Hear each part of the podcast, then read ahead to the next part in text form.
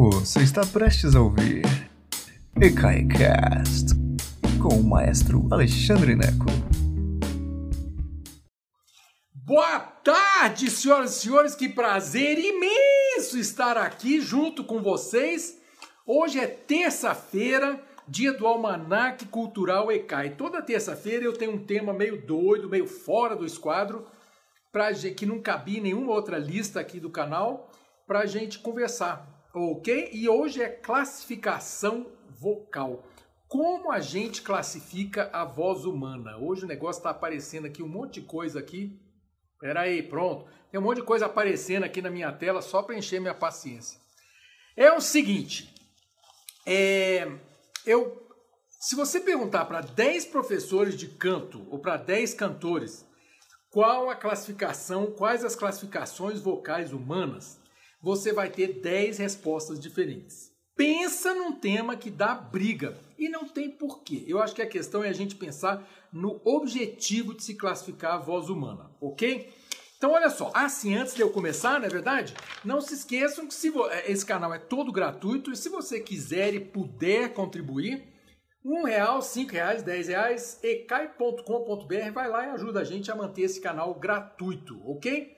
ecai.com.br muita gente contribuindo, graças a Deus, pra, pra, porque vários profissionais continuam recebendo seus salários porque vocês são generosos, ok? Vocês e o pessoal do Clube ECAI, que graças a Deus algumas pessoas têm mantido os pagamentos, isso tem sido muito importante para mim. Muito obrigado, gente. Bom, então, falando sobre a classificação vocal. Essa palestra eu vou dividir em cinco pontos ou seis pontos. Olha só, eu vou fazer o resumo. Nunca faço isso, mas hoje eu vou fazer o resumo para você entender onde é que eu quero chegar. Então, ó, Primeiro, o fato de que a classificação vocal muda com a idade, ela, ela, na verdade não só com a idade, mas eu, por exemplo, era, eu era um tenor muito mais leve e a, a, idade, como tudo, tudo desaba, né? No corpo humano tudo cai, né? Então a voz é a mesma coisa. Você já, o pessoal acima dos 50, como é o meu caso, já pode sentir que a voz é um pouco mais grave do que era, né? Outra coisa é que a voz também pode mudar porque a pessoa quer, a pessoa força numa outra direção. A gente vai falar sobre isso.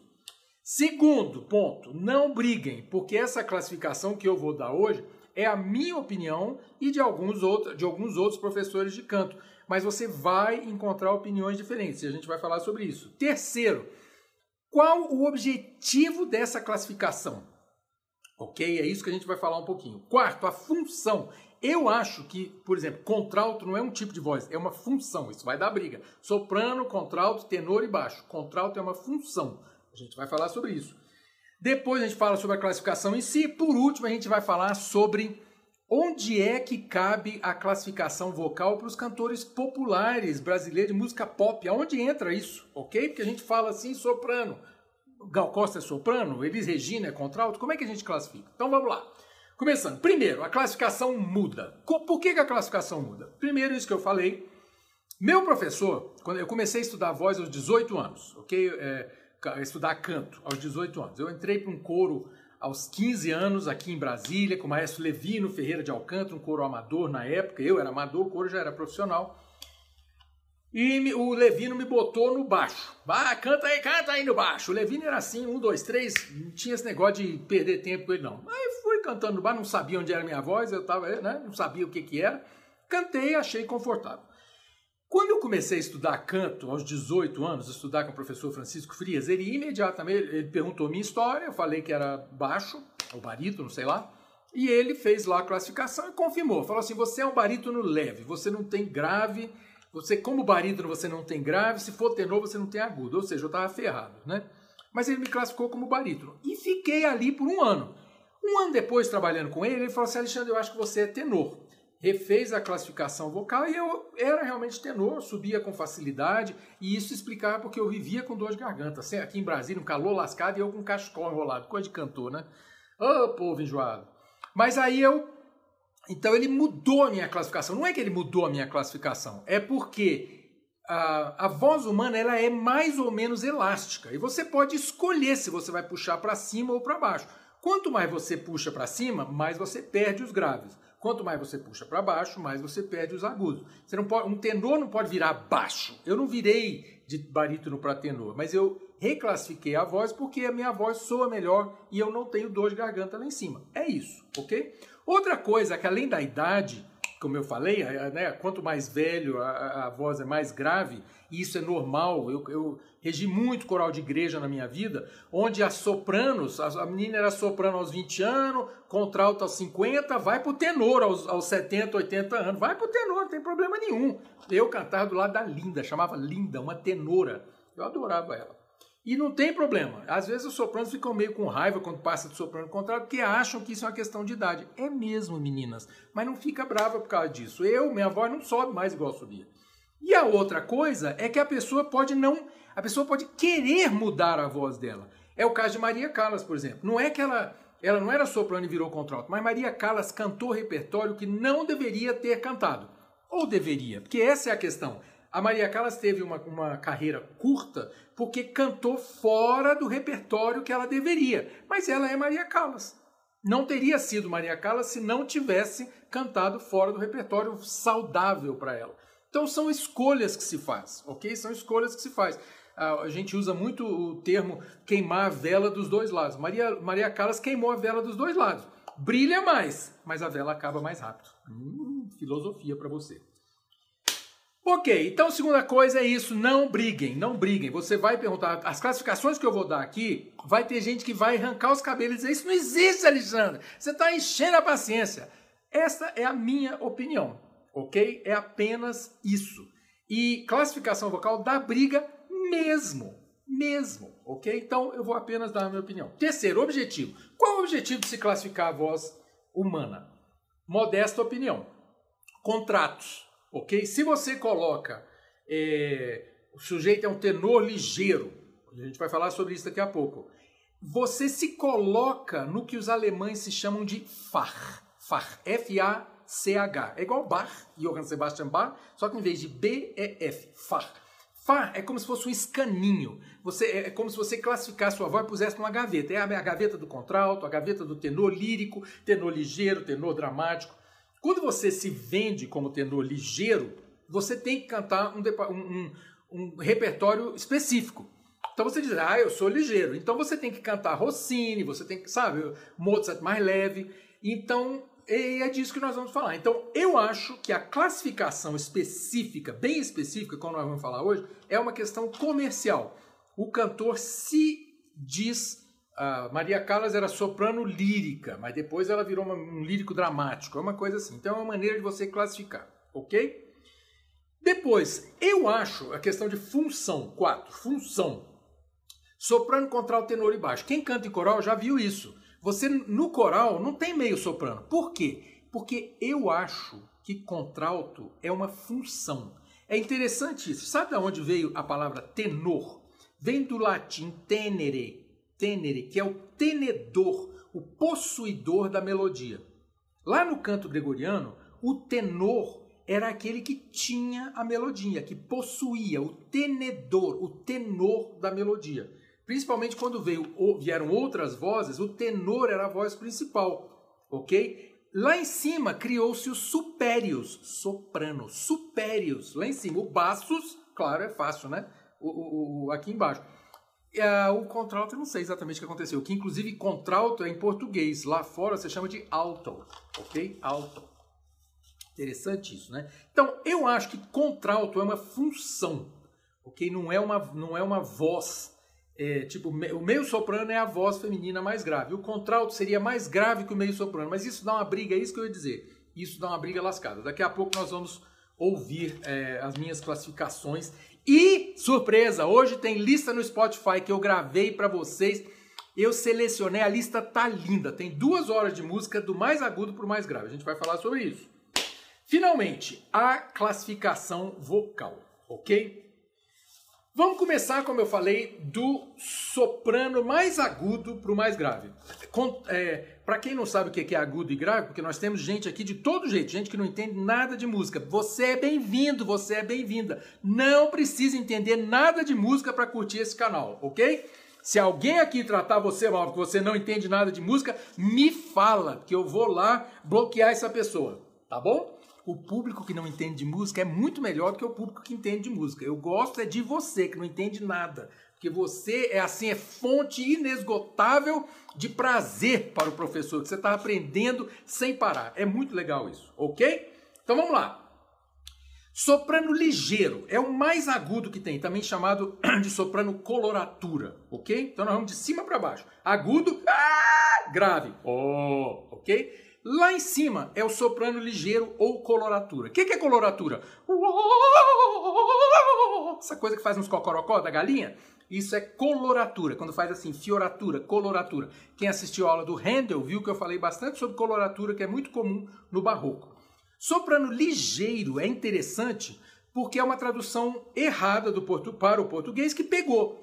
Leger em francês, leggero em italiano, não significa ligeiro, rápido, significa leve. Então no sentido de uma refeição ligeira, uma refeição leve. Soprano leve é o soprano mais agudo. O exemplo que eu botei lá para vocês é uma senhora francesa chamada Madi Mesplé e ela canta a área dos sinos da Lacmé, que é assim, no repertório é, operático, operístico, é o mais é, agudo que se chega, ok? Você vai ouvir lá, você vai cair dura. A mulher se... lá em cima, ok? É impressionante, ok? Então, soprano lírico, que é soprano, contralto, tenor bar, mas dividindo os sopranos. Soprano ligeiro ou coloratura, lá em cima. Depois, no meio do caminho, tem o soprano lírico ligeiro, lírico tracinho ligeiro. Essa é a minha classificação, ok? Não sou só eu que acredito nisso, não. Muita gente acredita nisso, mas as classificações vão variar de professor para professor. Então, soprano lírico ligeiro, nossa querida Bidu Saião. Eu escolhi lá para você a Baquiana número 5. Ela canta. Você vai ver que é uma voz agudíssima, mas ela tem um pouquinho mais de corpo. Então, em vez de ser leve, leve, leve de tudo, ela já tem um pouquinho mais de corpo. Ela era especialista, eu falei ontem sobre a ópera Fausto do Gounod, Bidu Sayão cantava a ópera Fausto do Gounod, muito, muito bem, se especializou nisso, ficou rica lá em, em Nova York. E olha a dificuldade, lembra que eu falei que a voz vai ficando mais grave quando você, quando você envelhece, Bidu Sayão se retirou dos, pal dos palcos aos 49 anos de idade. Olha que absurdo. No auge da carreira, ela disse: Não vou mais passar estresse. Ela tinha dinheiro também, então ela resolveu abandonar os palcos. Então não há notícia de Bidu Sayão decadente, porque ela teve a coragem e a grana para abandonar os palcos antes de ser menos do que absolutamente perfeita. Então não há nada que não seja perfeito gravado pela, pela Bidu Sayão. Ok? Então, ligeiro, lírico ligeiro, lírico. Soprano lírico é o filé mignon do soprano. É, por exemplo, a Mimi de La Boheme. E eu escolhi para vocês a Montserrat Caballé, minha soprano lírico favorita. Ela tem já um corpo de voz grande, aquela coisa linda, maravilhosa, que vai lá no, na última fila do teatro, mas ela tem flexibilidade, maleabilidade. Então, se ela quiser cantar bem baixinho, ela consegue, que é o caso lá da Mimi, que eu escolhi para vocês. Montserrat Caballé, soprano é, catalã, maravilhosa. Aí tem um termo que eu acho divertido que chama spinto. Spinto é pinto com S antes. Spinto, que quer dizer o soprano lírico, mas com peso. Maria Callas, soprano spinto. Ok? Maria Callas canta, por exemplo, Tosca, Vicidarte, eu escolhi lá para você. Ela tem a, a, a, o corpo do soprano lírico, que a Cabaé tem, mas na hora que precisa de pesar a voz, e avante a lui tramava tutta Roma, que ela disse para o Scarpia, a Maria Callas consegue porque ela é soprano spinto, ok? Spinto. Por que, que Maria Callas deu problema na voz? Porque ela resolveu pegar o repertório dramático. Ela cantou até Carmen, ela cantou. Ela não chegou a cantar na, nos palcos, mas ela gravou Carmen. E ela gravou, ela cantou a Habaneira, né, e tal. Porque isso é uma das coisas interessantes na, na, na classificação vocal. O fato de você conseguir cantar uma área não quer dizer que você é aquele, aquele tipo de voz. Eu cansei, quando eu era mais jovem, lá meus 20, 25, cansei de cantar a área do Dom José, da, da Carmen. Eu não consigo cantar aquele papel todo. A área eu conseguia com o piano, com a orquestra não tem jeito, a orquestra me cobria. A minha voz eu queria que fosse assim, super pesada. Não é. Deus me deu uma voz desse tamanhozinho, ok? Então assim, eu tenho flexibilidade, mas se vier uma orquestra grande, eu tô ferrado, ok? Então, espinto. E por último, a última classificação mais grave do soprano é o soprano dramático, que é o soprano wagneriano, ok? Então eu escolhi para você a Bridget Nielsen Eu acho que ela é norueguesa, não sei se é americana, mas ela tem essa aquela cara assim, ela parece a própria Brunhilda, né? E eu escolhi a Isolda, a morte da Isolda para você, porque é maravilhosa assim. E você vai ver, o soprano dramático é aquele soprano que quebra o copo, aquilo é mentira, mas, mas tudo bem, quebra o copo. Quando ela canta, o seu cabelo faz vai lá para trás. E assim, Wagner tem uma orquestra pesadíssima e ele trata os cantores como instrumentos. Ele não quer nem saber se o soprano vai, vai morrer eh, de cantar. Joga a orquestra inteira. E a Bridget Nielsen dá conta. Vocês vão ver lá. Então, esse para mim é a categoria do soprano. Aí começa a ficar um pouquinho mais grave, né? Meio soprano, ok? Ou contralto. Aí é a briga que eu acho desnecessária. Meio soprano ou contralto, para mim é tudo a mesma coisa briguem entre vocês, ok? Mostra esse vídeo para o seu professor. Aqui o Alexandre é ridículo, ele acha que meio soprano e contralto é a mesma coisa paciência, passar bem, ok? Então, meio soprano coloratura, que é a mesma coisa, soprano coloratura, meio soprano coloratura.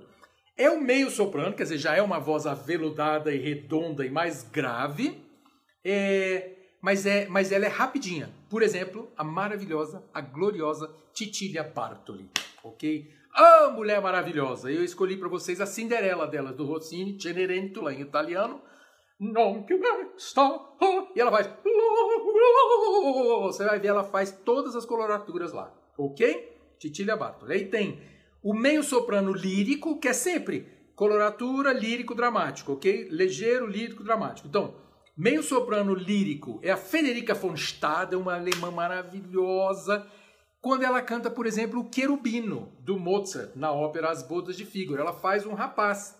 Lembra que tem essa tradição maluca, meio soprano canta o jovem, o rapaz jovem.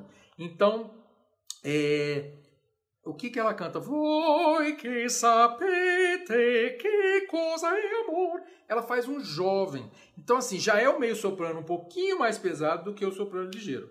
E o soprano dramático, o meio soprano dramático, é, por exemplo, a Helena Obratsova, que eu adoro, a russa. Eita, mulher porreta! Cantando Dalila, em Sansão e Dalila. Ok? Então essa coisa bem pesada que eu separei lá para vocês. Ok? Então essas são as vozes femininas. Soprano ligeiro, lírico ligeiro, lírico, espinto dramático. Meio soprano, coloratura, lírico e dramático. Ok? Aí tem o que, que acontece entre as vozes femininas e as vozes masculinas. Tem uma coisa que a gente chama hoje de contratenor, que é o tenor que canta no falsete. Eu separei um para você, que é o Philippe Jaruski, que eu adoro esse sujeito, cantando Vivaldi, Vivaldi, a ópera Giustino. Você vai ver, é uma voz maravilhosa, é uma voz masculina, mas no falseto, que é isso daqui. Nas mulheres a gente chama de voz de cabeça, nos homens a gente chama de falseto.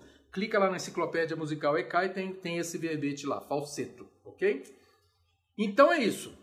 O contratenor é, é o, o, o homem, pode inclusive ser um barítono, porque como ele está cantando no falseto, essa voz é diferente, é uma voz falsa. Mas as pessoas, os, os, muitos contratenores se especializaram nesse repertório e é isso, é o contratenor, entre os, as vozes femininas e as masculinas. Aí tem os tenores. Mesma coisa, começa lá em cima nos ligeiros ou chama ligeiro ou coloratura. Por exemplo, o Frank Lopardo, um, um tenor americano, que começou tá cantando a italiana na Argélia, do Rossini, que é linda, a ópera é linda de morrer. É tão agudo esse negócio, negócio absurdo, agudo, agudo, agudo, agudo. Mas o tenor não aguenta cantar isso a vida inteira. O Frank Lopardo mesmo, ele começou como tenor ligeiro, hoje ele canta repertório verdiano, um pouco mais grave, ok? É, depois do, soprano, do tenor ligeiro, tem o tenor lírico ligeiro, que é, assim, é, para mim é um dos mais bonitos. No meu caso, no meu caso, no, no caso do, do, que eu escolhi é o Juan Diego Flores, um tenor peruano maravilhoso, que está vivo, jovem, deve ter uns 45, uma coisa assim, talvez nem isso. Ah, e ele está cantando La Fille du Régiment, do Donizetti, que é uma área que tem 10 dó de peito, que ele faz...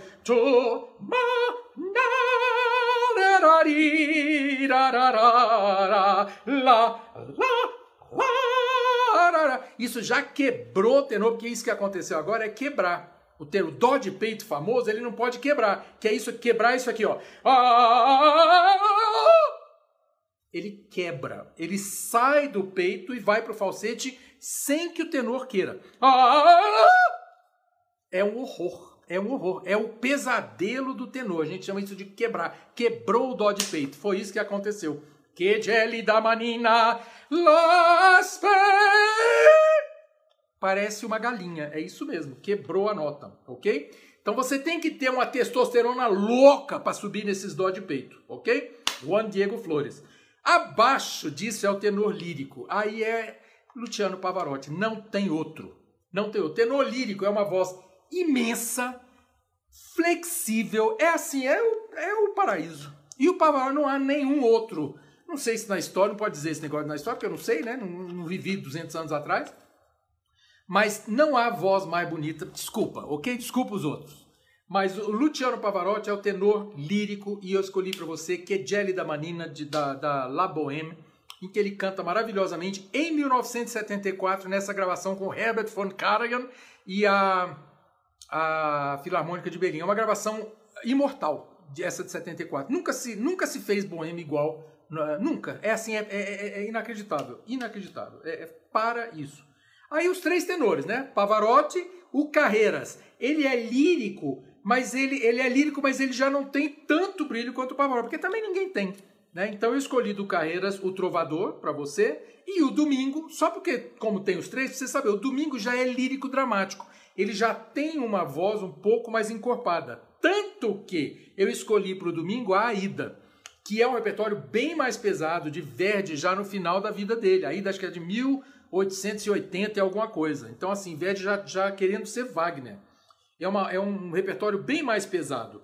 É... Então, o Domingo cantou a ida. E depois, o Domingo cantou Otelo, que é mais grave ainda. E já o Domingo tem uma gravação como o Barbeiro de Sevilha, ele no papel de barbeiro barítono. Ok? O Domingo está acima de 70 anos. Então, ele pesou, a voz dele pesou mesmo. Ele já desceu para o barítono. Ok?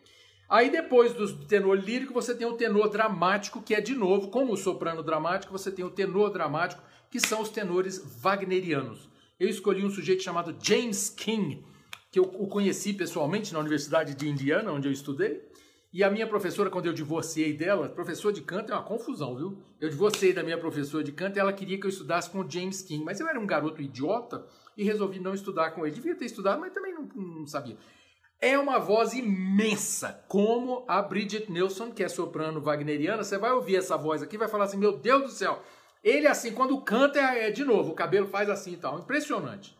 E ele canta do Lohengrin, da ópera do Wagner, In fernem Land, numa terra estrangeira, numa terra afastada, numa terra longínqua. Ok? Então, sopranos e tenores. Lembrando então, soprano, ligeiro, lírico e dramático, tenor, ligeiro, lírico e dramático, ok? A partir do barítono, vira uma confusão que aí você vai. A gente não brigou até agora, vai brigar agora, ok? Porque tem um milhão de divisões, tem um negócio que chama bariton martin, barítono martin, que é uma divisão entre o tenor e o, e o, e o barítono, eu, tá aí, né? Só para você saber. Mas a gente, a gente pode dizer de barítono, chamar o barítono lírico o Barbeiro de Sevilha, La la la la la la la la la Largo tortum della città largo, Figaro qua, Figaro lá. Esse é o barítono lírico. Eu escolhi o Hermann Prey, um barítono alemão muito legal. O barítono cantabile, nós tivemos uma interrupção. O barítono cantabile, que é o toreador da Carmen. Votreto, você vê que vai pesando. O Figaro é um pouquinho mais leve. O, o, o toreador, eu escolhi o Bryn Turfel, Acho que ele é irlandês, ok? E o barítono verdiano que eu escolhi, o Juan Pons, que é o Germont da Traviata, por exemplo. É...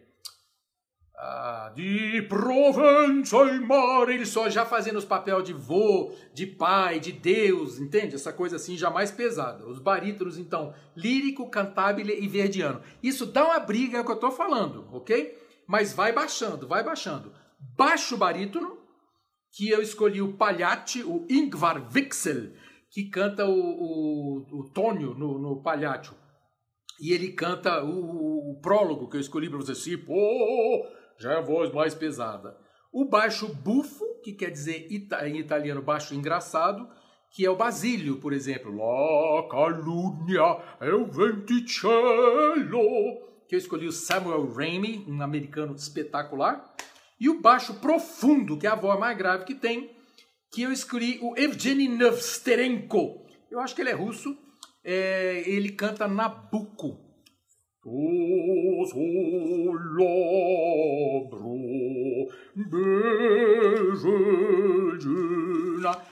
Não é só ter a voz grave, você tem que ter poder na voz grave. Porque, eu canto aqui, ó, essa nota não adianta nada. Você vai, ah, eu alcanço essa nota. Assim, eu vou fazer o quê? Vou cantar só para o meu celular, né? Ó, ó.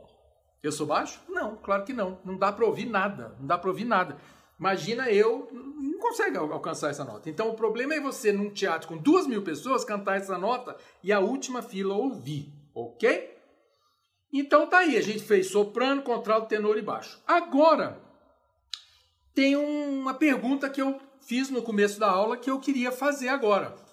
É, aí o pessoal tá falando assim, e o Dimitri e outras pessoas e tal. Gente, esses são, assim, não dá para falar de todo mundo, porque é, assim, impossível. Mas o Dmitri Rivorostovsky, que ela tá falando, é um baixo, é, ele não é o profundo, mas ele dá para fazer o Valentano, Fausto, uma coisa assim. Mas vai na lista lá que você vai ver a, a lista, ok? Aí minha pergunta agora, e o pop? Como é que se classifica o pop? Aí, gente, é uma pegadinha. Essa classificação não vale para pop.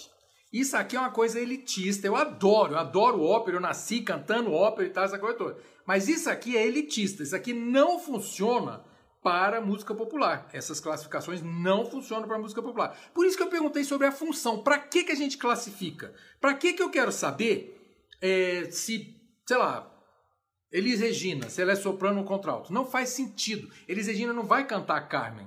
E Elis Regina usa um tipo de, de canto diferente do que você usa na ópera.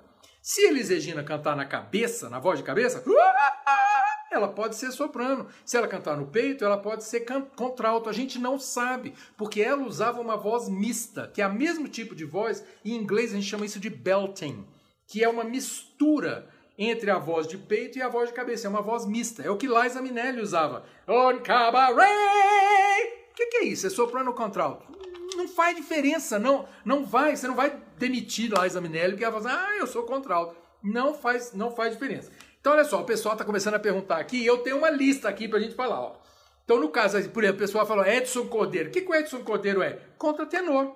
Né? Não cantou a área da Rainha da Noite lá? En, uh, cantou como, como com falsete é contratenor. Não vem que esse negócio de, ah, é sopranino aí. Não, é contratenor. E aí vai brigar comigo se quiser, ok? Então, ó, Frank Sinatra, barítono, ok? Ele tinha uma voz mais atenorada quando era mais jovem, mas virou barítono. Mesma coisa que aconteceu com o Orlando Silva. Você ouve Orlando Silva em 1930 e ele está cantando Tu és divina e graciosa, estátua majestosa do amor. Ouve Orlando Silva em 1970, ele já está assim, ok? Nelson Gonçalves, grande barítono brasileiro.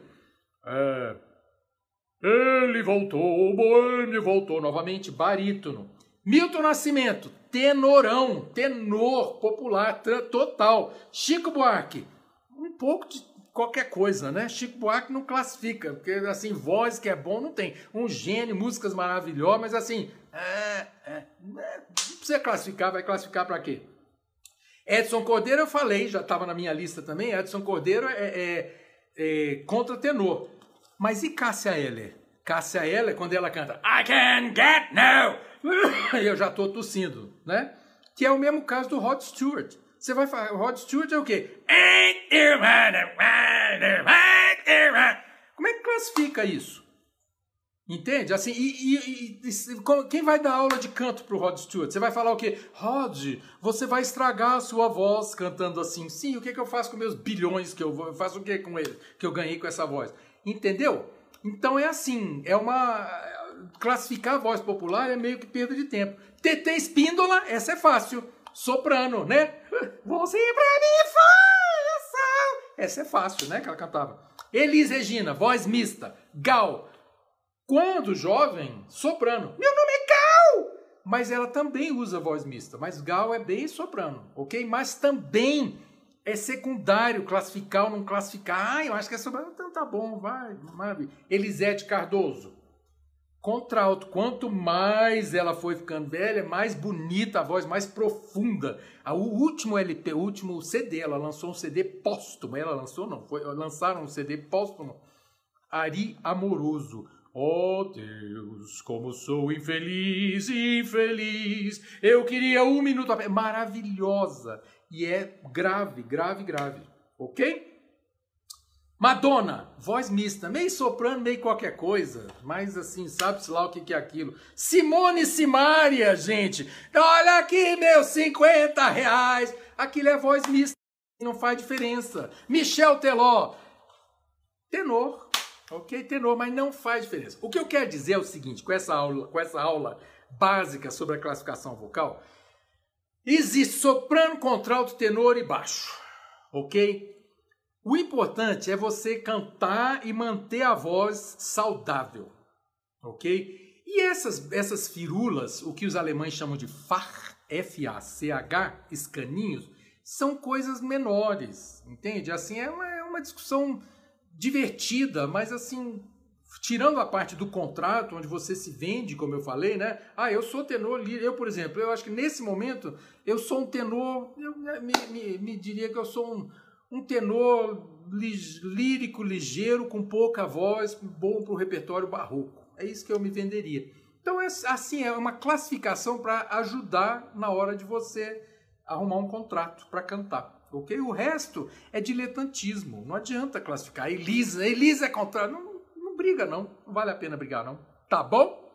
É isso, meninos e meninas. A aula de hoje foi bem light, era sobre isso. Agora vai para a lista do, do, do Spotify. Vai para a lista do Spotify. Tá de cima para baixo, ok? De cima para baixo. E eu só fiz a parte clássica, porque a, a parte popular não, não, não precisa classificar, ok? É isso. Amanhã eu vou falar sobre Tom Jobim aqui às 16 horas, ok? O grande gênio da bossa nova. Quinta-feira a gente tem um verbete novo na enciclopédia musical ECAI, é polifonia. E na sexta-feira eu vou falar sobre o Elias do Mendelssohn, ok? Um oratório maravilhoso. Gente, muito obrigado pela audiência. Nos vemos amanhã ou no YouTube a qualquer momento. Um beijo enorme para vocês e muito obrigado. Boa noite. Obrigado por nos escutar. Agora, seja sempre o primeiro a saber da programação. Assine nossa newsletter em ecai.com.br.